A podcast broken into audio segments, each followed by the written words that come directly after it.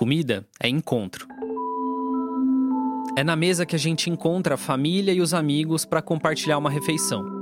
Ali, numa tacada só, a gente mata a fome, o tempo e a saudade. É dividindo o alimento mais elementar que uma mãe encontra o olhar do filho pela primeira vez.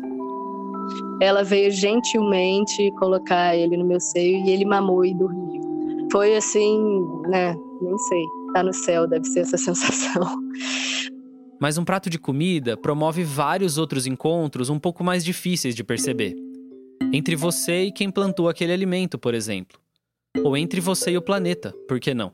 É uma vida dedicada de, de conhecer o meio ambiente, um, um jeito para ter sucesso em pescar, sucesso em caçar. Às vezes é difícil de enxergar, mas ali no prato também está o encontro entre você e a ciência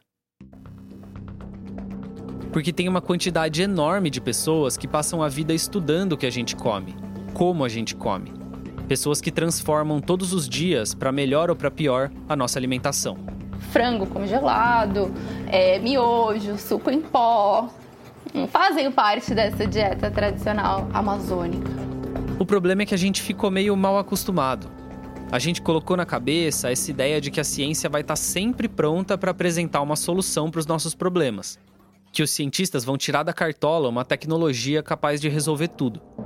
Assim a gente pode seguir a vida e continuar criando novos problemas. A nossa meta é desenvolver realmente o primeiro produto à base de carne cultivada do Brasil. E tudo bem, claro, a gente precisa mesmo valorizar a nossa ciência. Mas às vezes é difícil de saber onde termina o conhecimento científico e onde começa a publicidade. Ah, você quer uma Coca-Cola com zero açúcar, zero calorias e um novo sabor? Não! Tá aqui. Chegou Sadia Veg e tal. Feito com proteína vegetal, beterraba, cebola, alho e temperos naturais. Cristal tem a primeira garrafa de água do Brasil feita à base de plantas. Que bom que você também pode contar com o Ninho Fases 1 Mais. Só ele tem Prédio 1, que contribui para as células de defesa do organismo. A quarta temporada do Prato Cheio vai falar do encontro entre a comida e a ciência. Vão ser oito episódios, no ar toda terça, 10 da manhã, a partir do dia 17 de agosto.